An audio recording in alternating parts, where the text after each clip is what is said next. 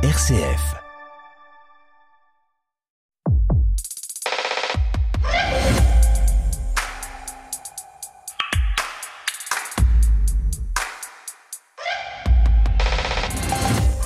Bonjour à tous, ravi de vous retrouver pour un nouvel épisode d'Effervescence, le magazine de l'étonnement culturel. Le froid est là, l'hiver s'installe et tout doucement mais sûrement, on commence à préparer Noël. Quatre chroniqueurs sont avec nous aujourd'hui pour nous aider à patienter et à compter les jours qui nous séparent du 24 décembre. Nathalie Sartoula juste, vous êtes rédactrice en chef de la revue Études. Vous avez un petit côté provoque cette semaine puisque vous avez décidé de nous parler des Amandiers, le film de Valérie Bruni Tedeschi que certaines salles ont décidé de déprogrammer. Et puis de façon plus consensuelle, vous avez lu Un chien à ma table qui a obtenu le prix Femina. Éric Dupri, vous êtes journaliste à Radio Présence, vous êtes avec nous depuis Toulouse. On le sait, vous êtes féru d'histoire et vous nous rappellerez que la découverte du tombeau de Toutankhamon, c'était il y a tout juste un siècle, en 1922. Et puis vous avez lu pour nous une histoire de pied nickelé qui nous emmène au cœur des montagnes vosgiennes. Anne-Laure Filleul, vous êtes journaliste à l'hebdomadaire La Vie. Dans cette émission, vous ferez une large place aux arts de la scène avec cette série sur Arte qui regarde grandir les petits rats de l'opéra et Berlin Berlin, une comédie qui fait rire sur l'Allemagne d'avant la chute du mur. Enfin, François-Xavier Maigre, entre Midinette et Éternel Rocker, vous n'avez pas choisi. Et cette semaine, vous nous parlerez de la monarchie anglaise à travers la série The Crown et vous nous ferez écouter des rockers qui jouent les Pères Noël. Voilà quatre chroniqueurs pour attendre Noël et illuminer les petites étoiles d'effervescence. Effervescence, une émission présentée par Stéphanie Gallet.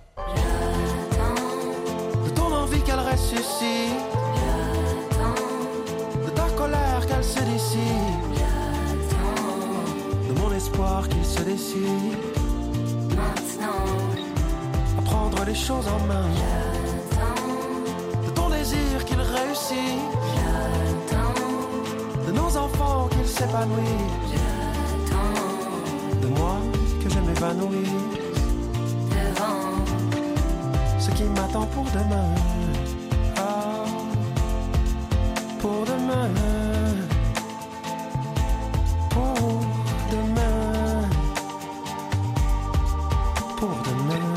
J'attends que la vie passe et que le temps fasse son effet. J'attends que le temps vienne lisser nos tourments. J'attends, jolie chanson de Ben Mazué et de la chanteuse Pomme. J'attends. Depuis presque deux semaines, nous sommes entrés dans ce temps très spécial, ce temps de l'Avent. Un joli décompte a commencé pour nous approcher tout doucement de la nativité. Jour après jour, ouvrir les cases du calendrier, décorer les maisons, regarder l'hiver s'installer, attendre. Mais qu'est-ce qu'on attend quand on attend? Comment habiter cette attente? Aujourd'hui, dans Effervescence, notre petite équipe nous propose quatre œuvres pour vivre ce temps de l'Avent. Des œuvres drôles, des œuvres graves, des œuvres tendres, de quoi nourrir cette attente et préparer Noël.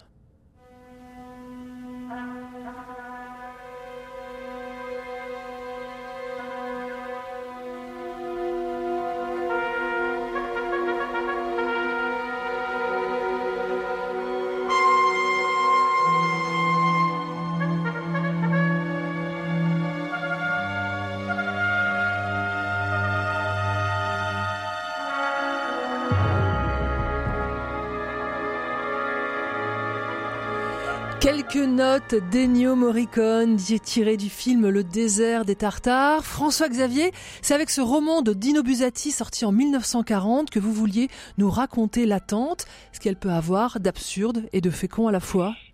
Ouais, moi c'est un roman que j'ai étudié quand j'étais collégien, qui m'a beaucoup marqué, même si je l'ai lu à l'époque avec mon, regard d'adolescent.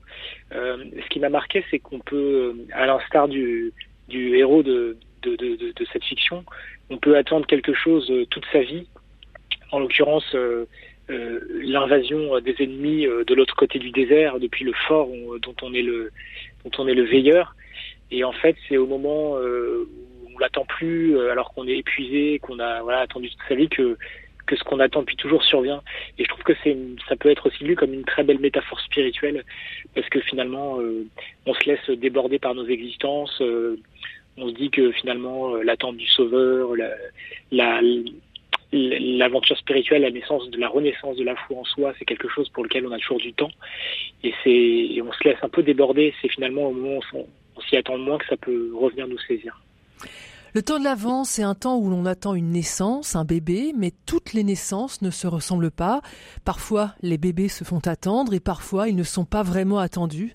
Et puis, et puis, il y a des rencontres. Anne-Laure, avec vous, on regarde un film bouleversant qui évoque l'accouchement sous X, ses pupilles. Alors, on va écouter un extrait de la bande-annonce et vous nous expliquerez votre choix juste après. Moi, ça m'a pris un peu de temps avant de pouvoir l'envisager. D'accord. Enfin, d'accepter que j'aurai jamais d'enfant à moi. C'est peut-être pas la peine de le mettre euh, dans votre rapport. Un bon candidat à l'adoption, c'est pas quelqu'un qui a rien vécu de douloureux. Dans la vie, on a tous des champs de mines et des champs de fleurs. Nous, ce qu'on veut savoir, c'est si vous avez réussi à déminer votre champ. C'est un petit garçon. Vous voulez le voir? Bonjour, je suis assistante sociale. Je veux pas le garder. Je vous appelle parce qu'on va sûrement avoir un petit pupille à accueillir. Probablement demain. Vous seriez dispo? On m'a proposé de faire un accueil aujourd'hui. Je dis non, parce que je crois que j'ai envie d'arrêter. Il a quel âge? Il y a un jour. Bonjour Théo, je m'appelle Karine. Je suis éducatrice spécialisée. Alors, le choix de ce film, hein, signé Jeanne Henry, avec, euh, on les a reconnus, hein, Sandrine Kiberlin, Gilles Lelouch et Elodie Bouchet, c'était une évidence pour évoquer l'attente? Ah, j'ai tout de suite pensé. Alors, euh, moi, c'est un film que j'ai vu plusieurs fois. À chaque fois, il me bouleverse, à chaque fois, il me fait pleurer. Donc, vous avez entendu Alice, qui est une femme qui, euh, malheureusement, ne peut pas avoir d'enfants, porter d'enfants. Et donc, on suit son parcours du combattant pendant huit ans pour au final euh, accueillir un bébé. Je ne spoil rien parce qu'en fait le film commence là-dessus où euh, enfin l'assistante sociale pardon lui dit c'est bon, on va vous présenter un petit garçon. Et donc après ce film est constitué de flashbacks où on assiste accroché à ces huit années d'attente et d'attente, de déception, d'espoir, de désillusion. Mais durant ces huit années, Alice euh, ne cesse de s'accrocher. Et pour moi, ça, c'est euh, aussi un enseignement, euh, et on peut faire un parallèle avec l'avant. Elle ne lâche rien, c'est-à-dire qu'elle garde toujours espoir et peut-être plus largement une espérance. Parce que l'espoir, ça veut dire que on projette énormément avec notre intelligence le jour et l'heure. Et comme les contemporains du Christ ne savaient pas ni le jour ni l'heure et ils ne s'imaginaient pas que le Christ allait naître dans une mangeoire, Alice, elle, elle ne connaît ni le jour ni l'heure, mais voilà, elle s'accroche et ce temps est aussi le temps de la maturation pour elle. C'est-à-dire que au bout de quelques années, durant ces huit ans, elle se rend compte que finalement, elle est prête à même adopter un enfant dit à particularité, c'est-à-dire porteur d'un handicap. Et ça, c'est le temps qui lui permet ça, cette ouverture-là. Il y a beaucoup de, je trouve, de parallèles avec euh, l'avant et en ça, ce film est bouleversant. Alice est sans cesse dans une fragilité et dans une force à la fois. Donc, euh, je vous recommande vraiment ce, ce film euh, qui n'a rien de religieux, mais qui est vraiment à portée spirituelle. Voilà, c'est pupilles et on peut le regarder en, vidéo à la demande. Nathalie, avec vous, on glisse tout doucement vers le film de Noël. Vous avez choisi un des standards du cinéma américain, La vie est belle de Frank Capra. Alors on n'est pas obligé d'attendre le soir de Noël pour le regarder, n'est-ce pas? Ah oui, moi je, en fait c'est un film que je regarde euh, chaque fois que je désespère de l'humanité parce qu'il me redonne confiance en fait. bah, l'attente c'est toujours, je crois, l'attente d'un monde meilleur. Et pour moi ce film incarne ça. Euh, Vous nous rappelez un peu l'histoire? Oui, alors l'histoire, euh, pour ceux qui ne l'ont pas encore vu, puisque c'est un film de 1947, et c'est vrai que c'est un film qui passe souvent euh, au moment de, au moment de, de, la période de Noël, parce que c'est, c'est un conte hein, de Noël final. Et c'est l'histoire d'un homme désespéré, Georges Bellé, qui n'attend plus rien de la vie et qui, qui, qui veut se suicider parce qu'il est ruiné, il pense qu'il a raté sa vie, parce qu'il n'a, il n'a pas accompli ses rêves de jeunesse il désirait voyager, euh, il voulait faire de brillantes études et puis il n'a pas pu du tout accomplir tout, tout cela. Et au moment où il projette de se suicider, hein, de sauter d'un pont, il rencontre euh, un ange gardien. Bah, c'est un conte de Noël, donc il y a, euh, bah, quand on n'attend plus rien de la vie, pour parfois qu'un petit miracle se produise. Et là, ça passe par la médiation d'un ange gardien qui apparaît Et euh, bah, il s'agit d'un ange gardien qui est un peu comme lui, hein. c'est-à-dire c'est pas un héros, hein, c'est un, ange de deuxième classe, si je puis dire, parce qu'il n'a pas accompli euh, de grands exploits encore et il n'a pas d'aile, hein, cet ange. Et justement, il doit gagner ses ailes. Et là, c'est un peu sa mission. Ben, justement, il va montrer à Georges Bellet qu'au fond, il a peut-être pas autant raté sa vie qu'il ne le pense. Et il va lui montrer une autre vision de sa vie en lui faisant défiler ce qu'aurait été le monde sans lui. Et le monde aurait été euh, vraiment moins bien sans les interventions de Georges Bellet, qui est un homme, euh, je dirais, qui est un héros ordinaire. Hein. Il n'a jamais accompli de grands exploits, il n'a pas de, de, de grande œuvre. Euh, mais, il porte la bonté sur le visage, par sa bonté, par sa bienveillance, en fait, il, il, a contribué à rendre le monde meilleur. Et je trouve que ce film-là, il est porteur vraiment du, du rêve américain dans sa version humaniste et altruiste, quoi. C'est le monde de la petite ville américaine où chacun a sa place, où chacun compte parce qu'il a une utilité sociale. Et comment vous le reliez à l'attente, Thalie Attendre, finalement, c'est toujours attendre quelqu'un. Et c'est quelqu'un euh, qui va redonner sens à notre attente. Et là, ça passe, c'est vrai, par la rencontre d'un ange gardien. Mais je dirais que c'est un film qui interroge aussi, peut-être de manière très profonde, parce que c'est pas simplement une jolie histoire. Je trouve que, à travers la, bah, le découragement de Georges Bellet, euh, qui, qui, se demande finalement euh, ben, si sa vie a eu un sens. Je trouve que ça, ça interroge très très bien le sentiment d'insatisfaction qui peut ronger et, et, rendre amer finalement nos attentes déçues et nous donner l'impression qu'on a raté notre vie.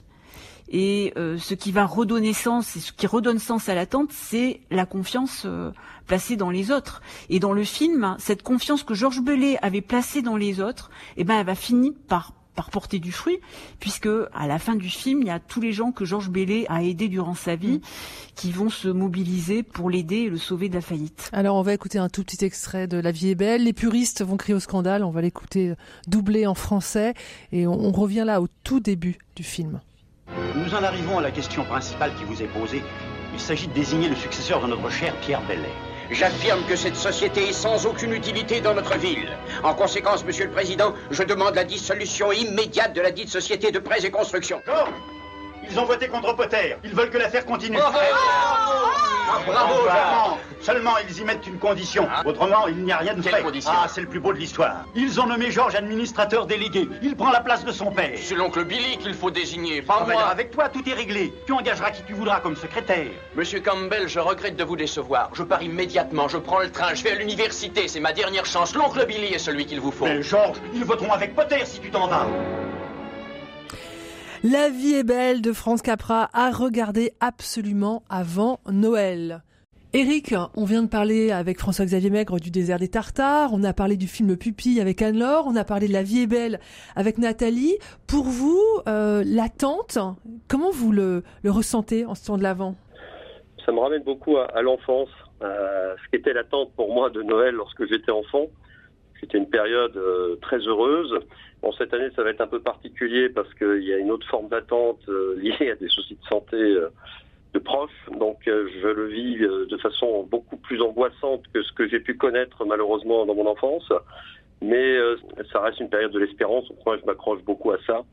Et je me projette sur l'après, sur après la naissance du Christ, ce que ça ouvre, la période que ça ouvre pour l'humanité et pour chacun d'entre nous.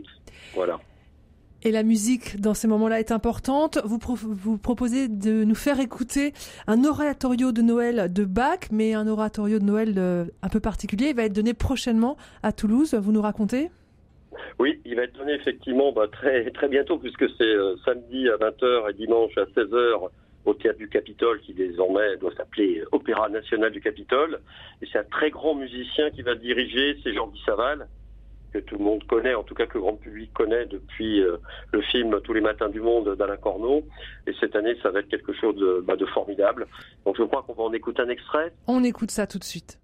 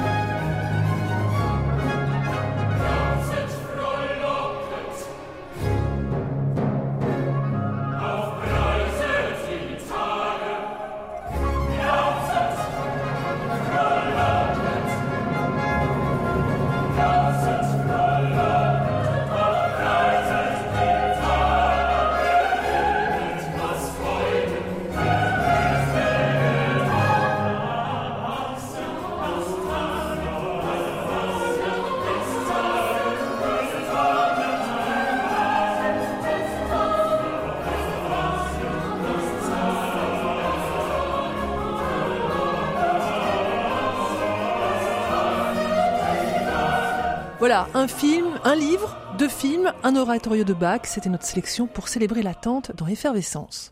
Effervescence, la culture nous unit sur RCF. Et nous poursuivons cette émission Effervescence en parlant cinéma. Faut-il aller voir Les Amandiers, le film de Valeria Bruni Tedeschi qui évoque les années 80 et cette école de comédiens dirigée par Patrice Chéreau et adossée au mythique théâtre des Amandiers à Nanterre? Faut-il aller voir Les Amandiers alors que l'acteur principal, Sofiane Benasser, fait l'objet de trois mises en examen, deux pour viol sur des anciennes compagnes et une pour violence sur conjoint? Faut-il aller voir les amandiers alors que la production était déjà au courant de ces accusations au moment du tournage? Nathalie, on va écouter un extrait de la bande-annonce et on parle juste après, mais difficile, vous me direz, de parler du film sans évoquer la polémique, tant les choses semblent s'être imbriquées entre l'histoire et la réalité, entre les années 80 et ces années 2020. Aujourd'hui, vous êtes 40 et à la fin de ce stage, vous serez 12. On est tous pris là. Je m'appelle Pierre Roman et je suis le directeur de l'école.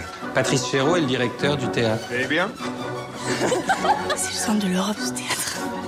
L'important, c'est le travail. C'est pas la présence sur scène. Et je vous le dis tout de suite, je pourrais pas être démocratique avec vous. Voilà, Nathalie, comment voulez-vous parler de ce film Les Amandiers? Bah, D'abord en parlant du film, et puis après, si vous voulez, on peut, je, le, le, procès qui fait un petit peu à ce film, mais euh, tout d'abord parlons du film. Alors à la fois autobiographique et initiatique qui fait le portrait de cette troupe de théâtre des Amandiers hein, dans les années 80. Euh, c'est des jeunes comédiens qui passent les auditions euh, dans l'espoir d'entrer dans cette célèbre école dirigée par euh, Patrice Chéreau et Pierre Roman.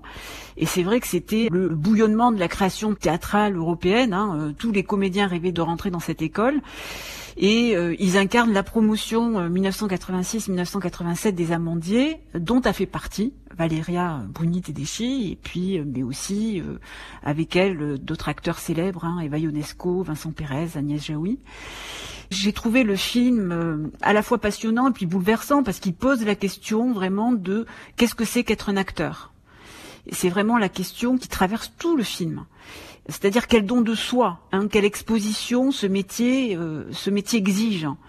Et c'est vrai que dans ce film, comme ça peut être le cas au théâtre euh, des Amandiers dirigé par Chéreau, parce que j'ai vu des pièces aussi de théâtre dirigées par Chéreau, les comédiens et, le genre de comédiens qu'il aime, hein, c'est des bombes émotionnelles en fait.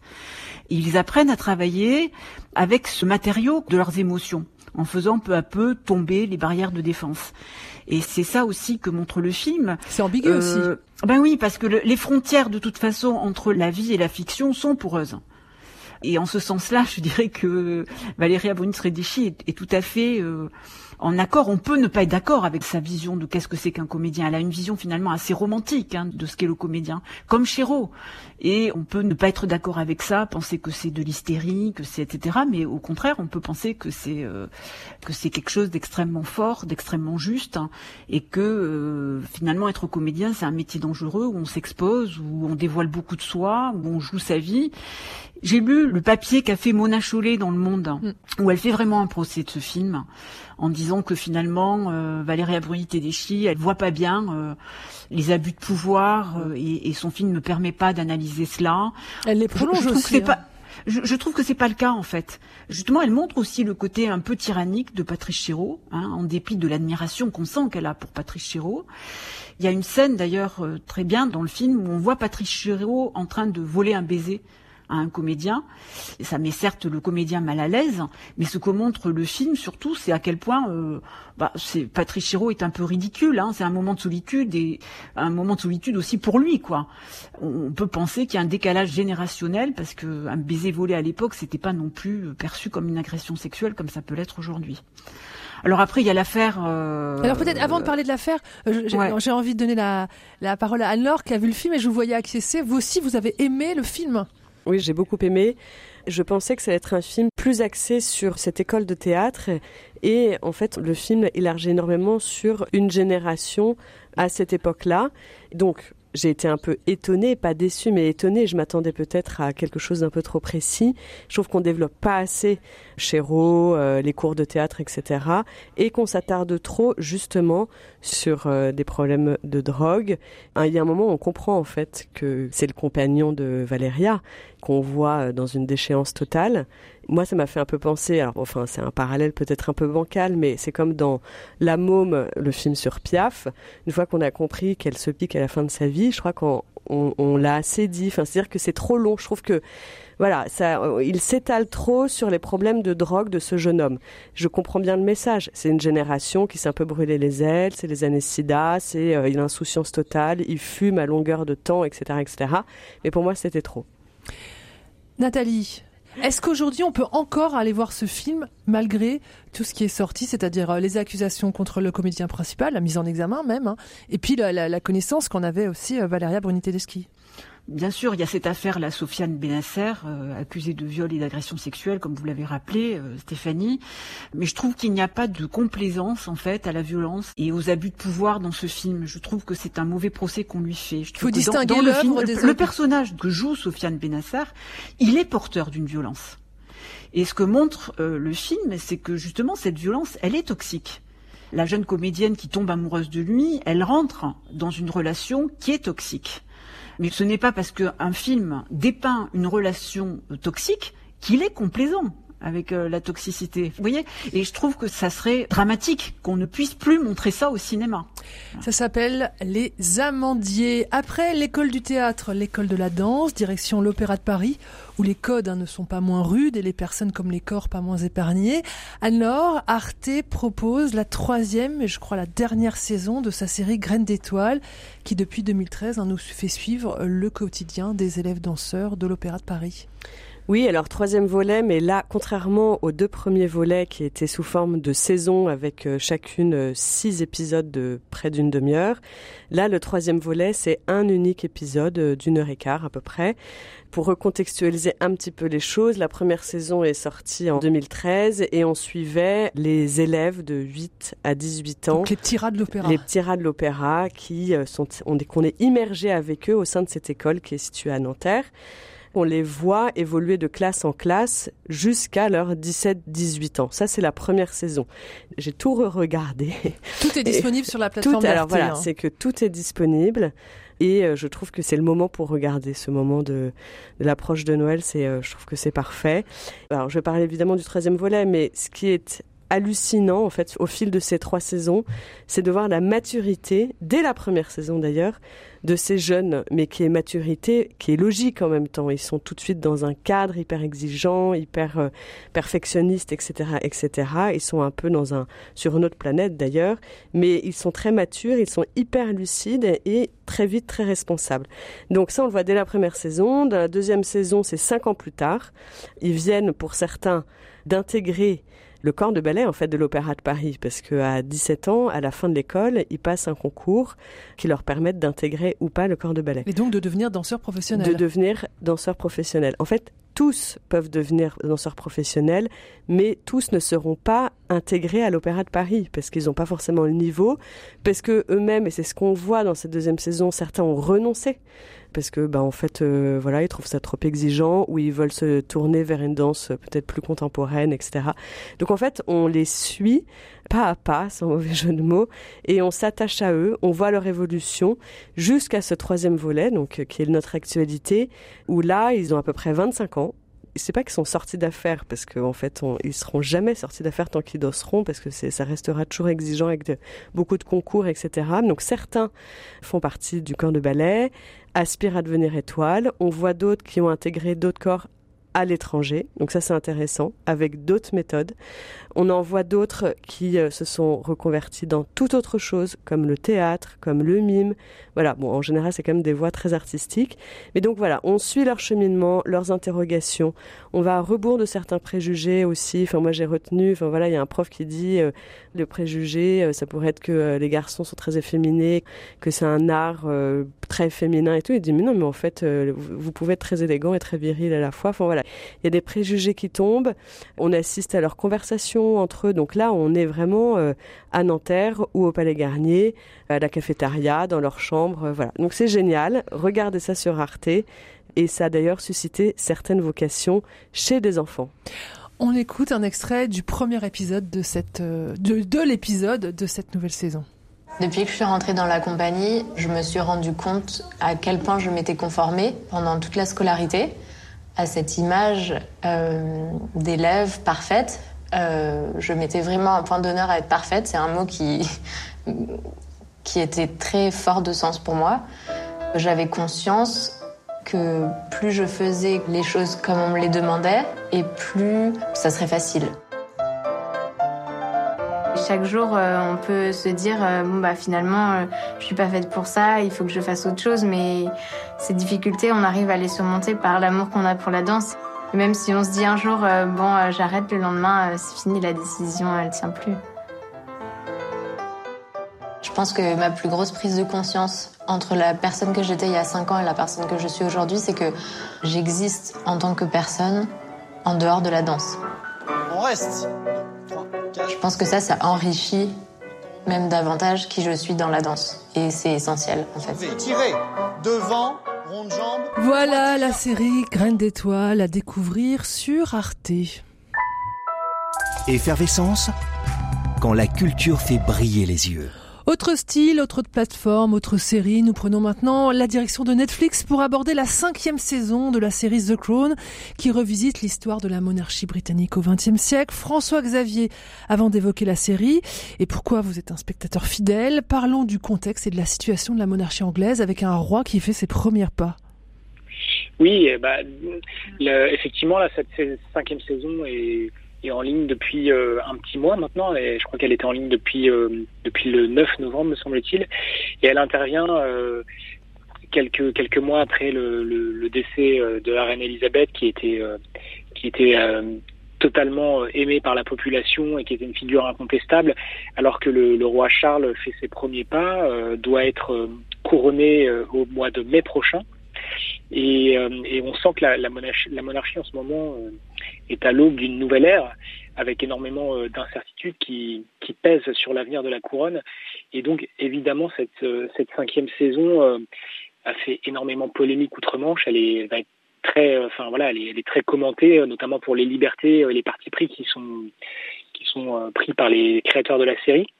Euh, et d'autant plus qu'il y a un documentaire euh, qui, euh, qui sort sur Netflix, qui est sorti ce matin, je crois, en France en tout cas, les trois premiers volets d'une série de documentaires sur Harry et, Meghan et qui n'épargne pas la, la, famille royale.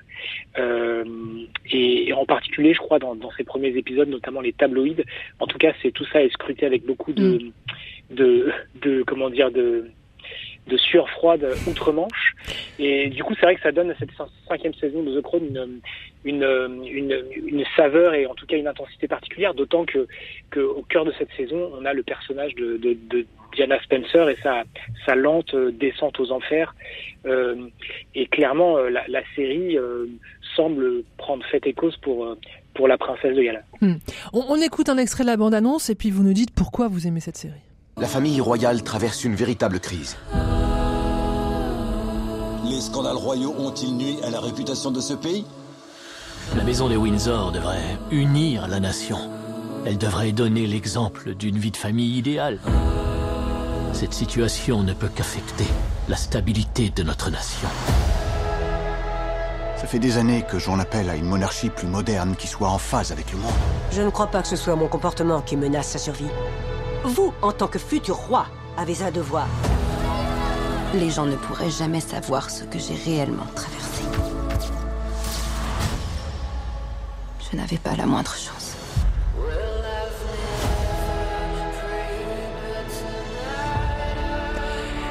Et alors, François Xavier, cette cinquième saison de The Crown, ça fonctionne? Bah, moi, je la trouve, euh, je la trouve vraiment excellente. Alors, je suis un fan inconditionnel de cette série, donc j'ai tout suivi. Une fois qu'on a pu, euh, enfin voilà, une fois qu'on a réussi à s'adapter aux acteurs, parce qu'il faut savoir que dans The Crown, régulièrement, euh, de saison en saison, on nous change les acteurs principaux pour, voilà, pour pour accompagner leur, le, le, mûrissement de leurs traits, leur, avancée dans la vie. Donc là, dans cette saison, on retrouve euh, Imelda euh, Stanton que je trouve vraiment excellente en Elisabeth II, euh, Jonathan Price qui est, très très bien en Prince Philippe.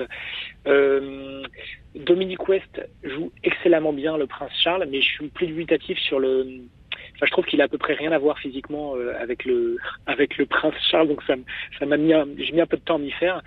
Euh, quant à Elisabeth euh, Debici qui fait Diana Spencer, elle est tout bonnement stupéfiante de, de, similitude, de gémellité avec la, la princesse de Galles. Donc ça c'est c'est bluffant.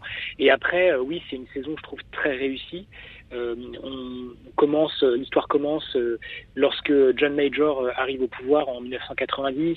On assiste au, démantèlement du navire Britannia auquel la reine tenait énormément puisque c'était elle, elle considérait comme sa maison la plus chère. Elle l'avait, elle l'avait, voilà, elle l'avait énormément aimé euh, ce, navire dans lequel elle avait voyagé, euh, dans lequel elle se sentait si bien.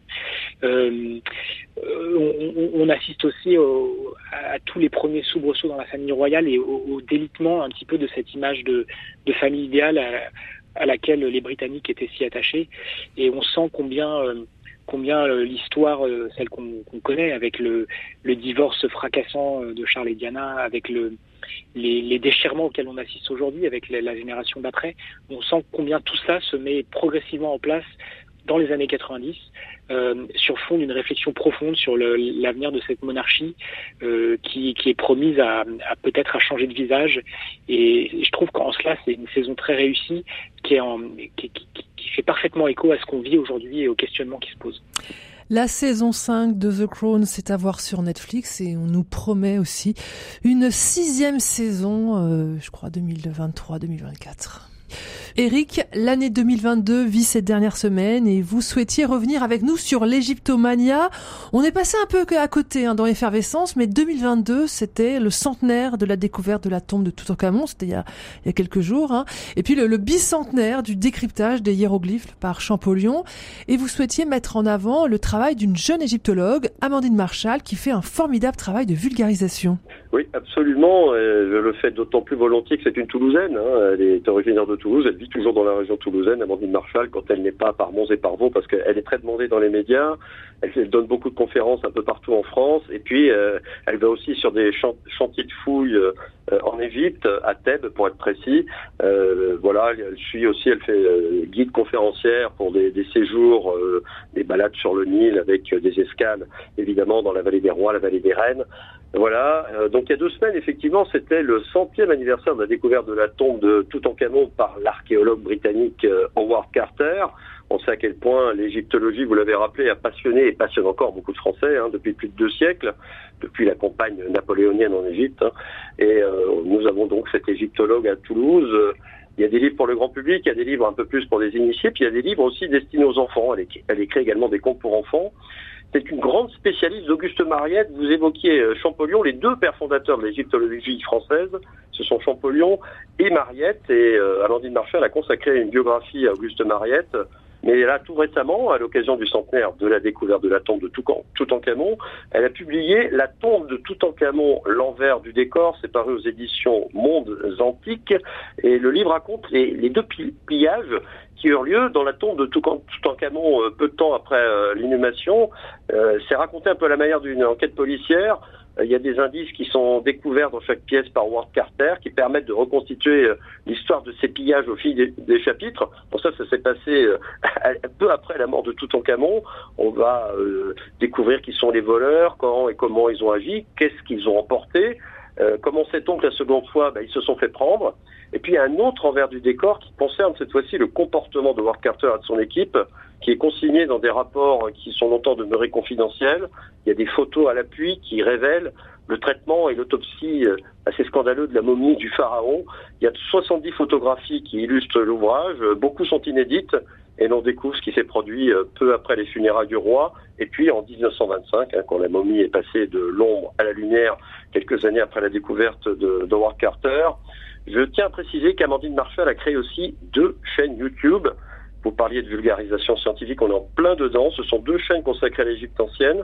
Il y en a une qui est destinée aux adultes qui s'appelle Tout en Catube, et il y en a une autre qui est destinée au jeune public appelée celle-ci Néfertitube. Je rappelle que l'Égypte ancienne est toujours au programme d'histoire en classe de sixième. Ceux qui ont des enfants le savent.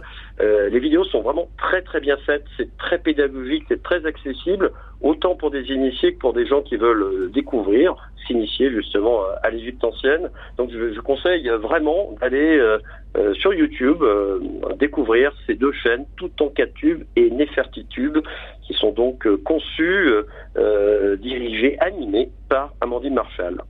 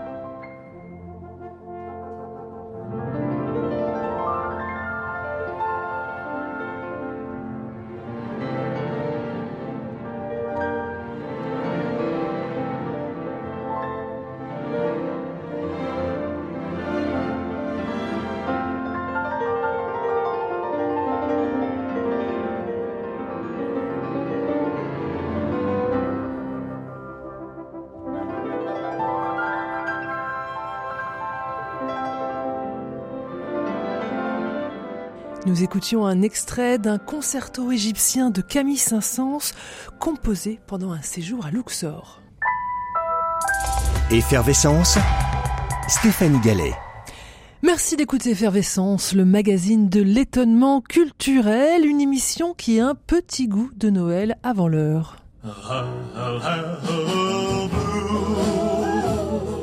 Christmas without you.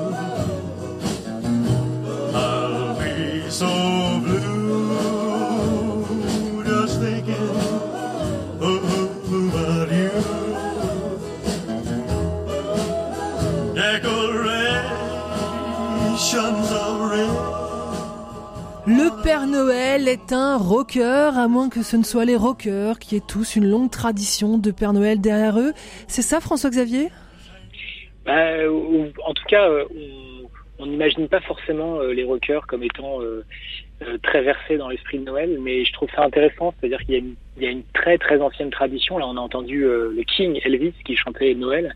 dans la culture rock, il y a il y a toujours eu une grande tradition euh, de chants de Noël, euh, ou en tout cas de chansons rock faisant euh, écho à cette période si particulière de l'année où on retrouve un petit peu ces illusions d'enfance, où on essaye de se réconforter, comme le racontait tout à l'heure Nathalie au sujet de, de, La vie est belle.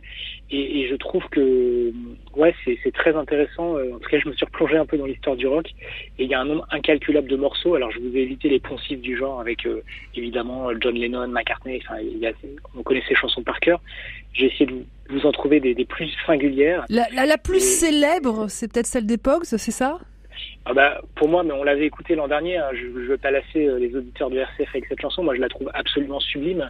Mais je, je me suis permis, me suis permis de la remettre dans la sélection cette année encore, euh, puisque le, le, chanteur des Pogs, euh, Shane McDowell, est, est, malade en ce moment. Il est à l'hôpital. Sa femme a mis un message sur les réseaux sociaux pour pour le confier à la à la prière euh, de, tous ses fans. Et je trouve que c'est une, chanson extrêmement touchante avec ce, groupe, les Pogs, un groupe de, punk celtique, euh, voilà, qui raconte le Noël de deux personnes fracassées, des, des paumées de la vie. Euh, et je la trouve extrêmement touchante dans la, dans, dans ce, voilà, cette grande candeur qu'on sent et en même temps une immense fragilité. Et puis pour moi, Noël, c'est tout ça.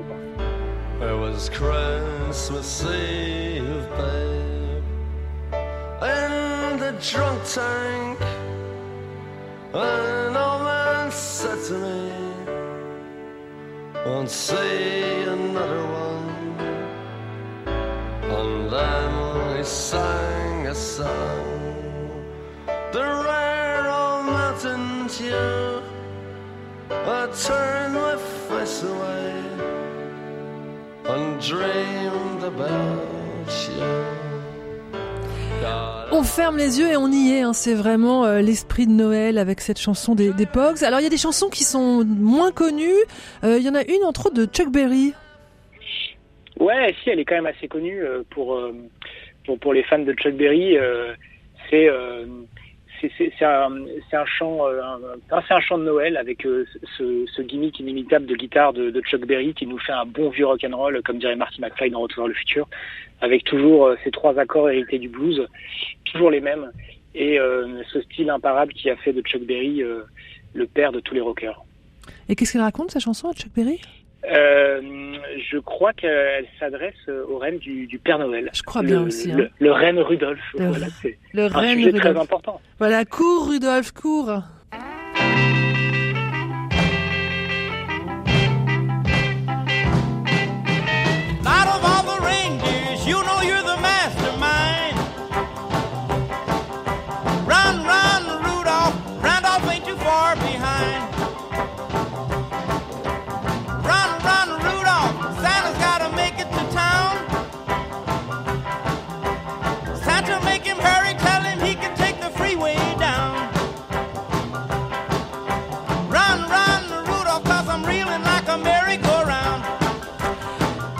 François Xavier, une petite dernière, euh, une petite dernière pépite dans votre sélection?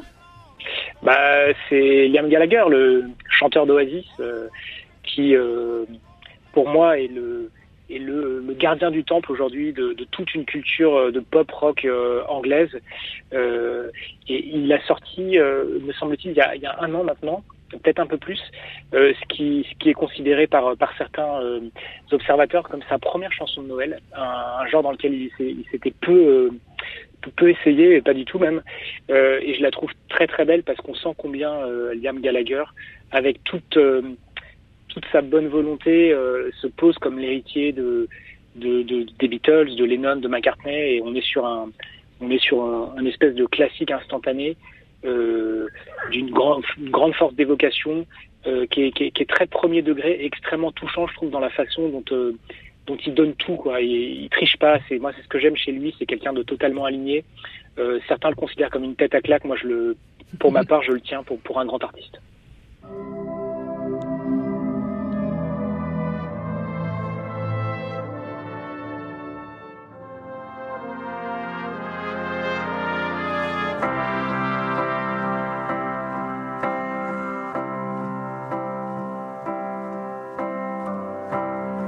Paint the night sky while the morning waits with a field of stars to keep the dark at bay. Take your spotlight underneath the moon. Sometimes a miracle is all that can carry you. Oh, what are you dreaming of? Is it the kind of love that'll be there when the world is at its worst? That'll cover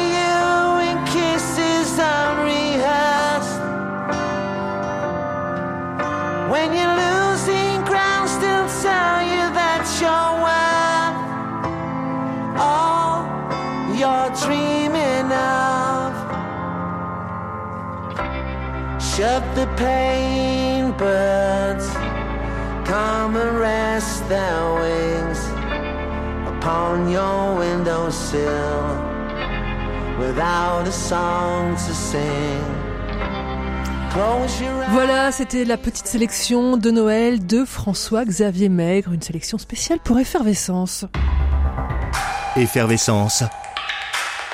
Le magazine de l'étonnement culturel. On va parler livres maintenant avec vous, Nathalie Sartoulajus. Vous nous avez apporté le roman de Claudie Huntinger qui vient d'obtenir le prix Femina. Ça s'appelle Un chien à ma table. Enfin, c'est plutôt une chienne si j'ai bien compris. Oui, c'est une chienne, oui. C'est une chienne, effectivement. Alors, euh, il y a beaucoup d'animaux dans les romans euh, de Claudia Huttinger. Moi, je l'ai, en fait, je l'ai découvert, euh, je sais pas, dans beaucoup de romans, puisqu'en fait, c'est le deuxième roman quand même que je lis d'elle, pour être tout à fait honnête. Et ça a été un choc émotionnel quand j'ai découvert, il y a deux ans, son bouquin Les Grands Cerfs, où là, il s'agissait justement des cerfs.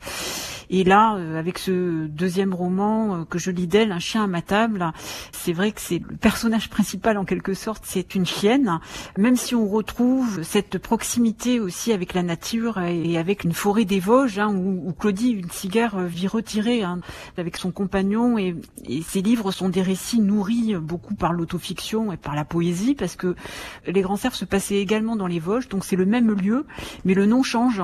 Le nom de la maison un peu isolée, euh, près d'une forêt. Euh, ça s'appelle euh, dans une chaîne à un chien à ma table, c'est les bois bannis. Dans les grands cerfs, c'était les hautes luttes. Donc en fait, on retrouve le même lieu mais sous des noms différents.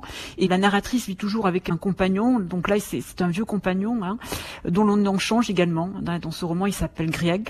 Et euh, il s'agit en fait d'un vieux couple un peu punk, hein, des enfants rebelles euh, dans l'âme qui vivent retirés de la société, à l'abri dans ce refuge, avec très peu de choses, hein, du bois pour se chauffer, de la nourriture et puis des livres. Voilà. Alors euh, pour ceux qui aiment l'écriture de nature, euh, ils vont se régaler parce que Claudine Singer, elle a l'art d'écrire. Euh, c'est pas les grands espaces, mais là il s'agit de la forêt. Hein. Elle a une écriture très sensorielle qui décrit vraiment très très bien la la sensation de liberté que l'on peut éprouver à arpenter une forêt.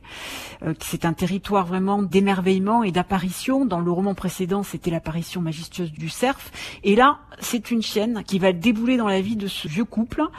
Alors au départ, il s'agit d'une chienne qui est vraiment euh, pas bien en point, hein, parce que quand elle arrive, euh, découvre qu'elle a été euh, maltraitée et la narratrice va prendre soin d'elle, va commencer par la soigner.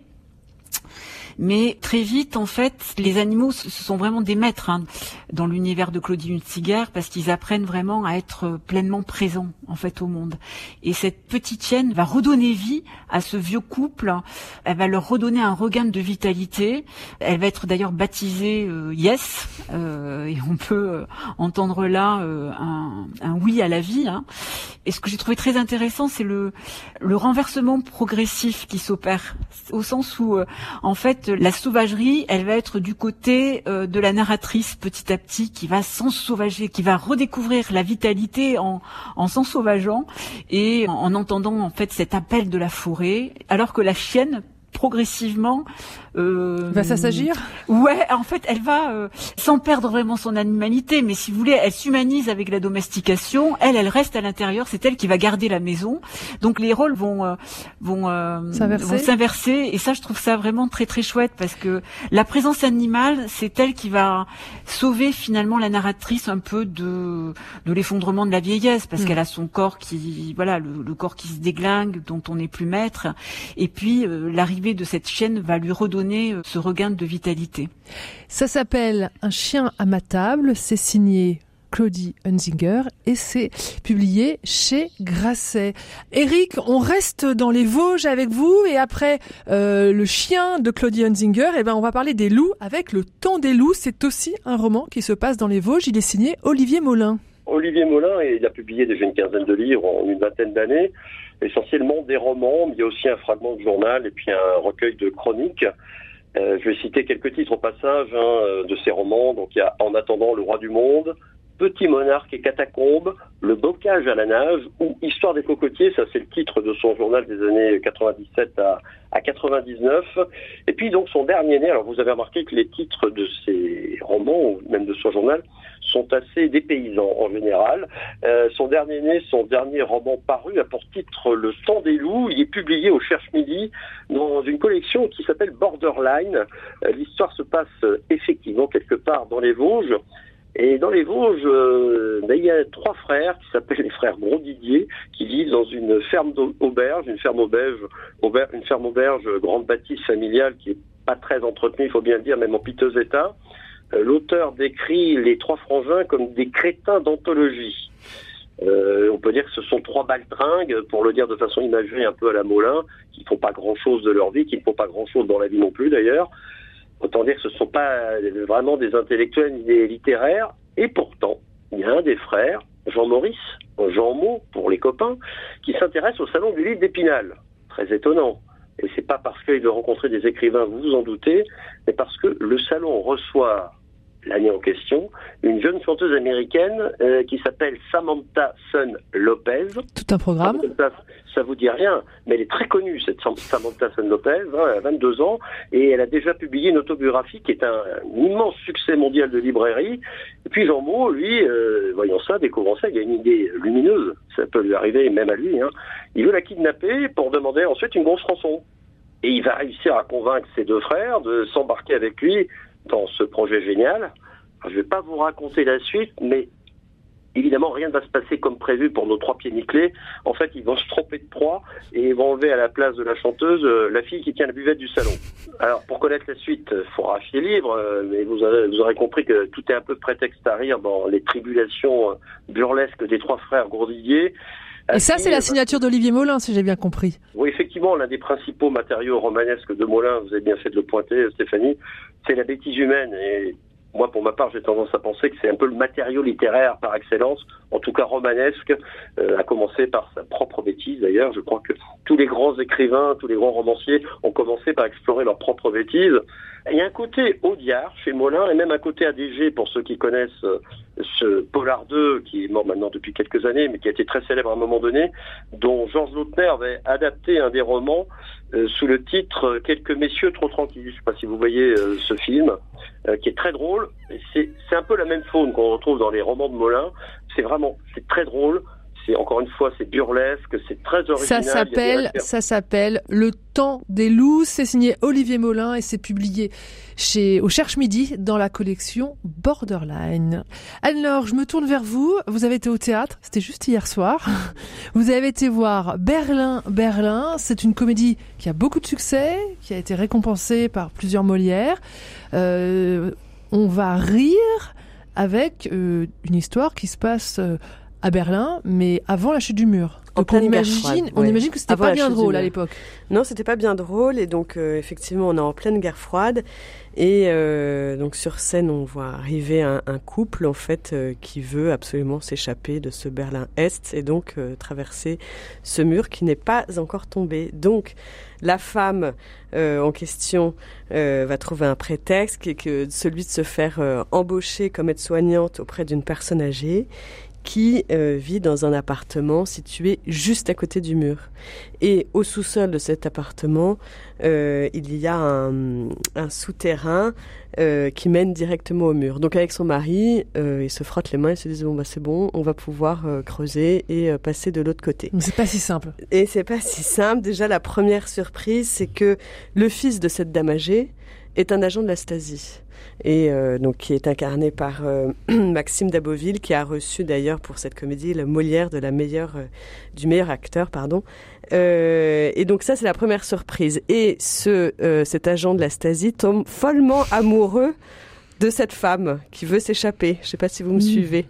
La deuxième surprise, c'est que un- cet appartement est un nid d'espions. Je vous en dis pas plus, mais c'est quand même extrêmement drôle. C'est très bien mené, c'est virevoltant. Et en fait, c'est extrêmement drôle, mais moi je dirais qu'il y en a un qui m'a spécialement C'est ça, parce qu'il y a deux Molières, mais vous, vous auriez donné un troisième Molière, c'est ça? Ah oui, moi je l'aurais donné euh, à Patrick Hautecoeur, donc qui joue le mari de cette femme qui se fait passer pour une aide-soignante. Il est mais irrésistible dans son côté euh, un peu benet craintif, un homme complètement dépassé par la situation et qui use et abuse de mimiques et de jeux de enfin voilà qui a un comique de situation absolument génial et donc là moi j'ai vraiment piqué des fous rires mais c'était vraiment quand lui euh, quand lui euh, prenait la parole ou euh, faisait le clown quoi. De Molière, vous l'avez vu dans quel théâtre, vous? Alors c'était au théâtre euh, Fontaine dans le 9e arrondissement. Et ça marche tellement bien que c'est euh, prolongé jusqu'au 28 mai. Donc euh, J'imagine qu'il y a une tournée peut-être après? Et il y a une tournée après. Voilà, ça s'appelle Berlin, Berlin. Et ben voilà, effervescence est terminée. Merci aux chroniqueurs Nathalie, Anne-Laure, Eric et puis François-Xavier qui était avec nous cette semaine. Merci à Pierre de l'autre côté de la glace qui fait encore et comme chaque semaine des miracles pour réaliser cette émission. Je ne vous laisse pas partir sans déposer à vos pieds une citation. Elle est de l'auteur italien Cesare Pavese. Attendre est encore une occupation, c'est ne rien attendre qui est terrible. Bon week-end à tous.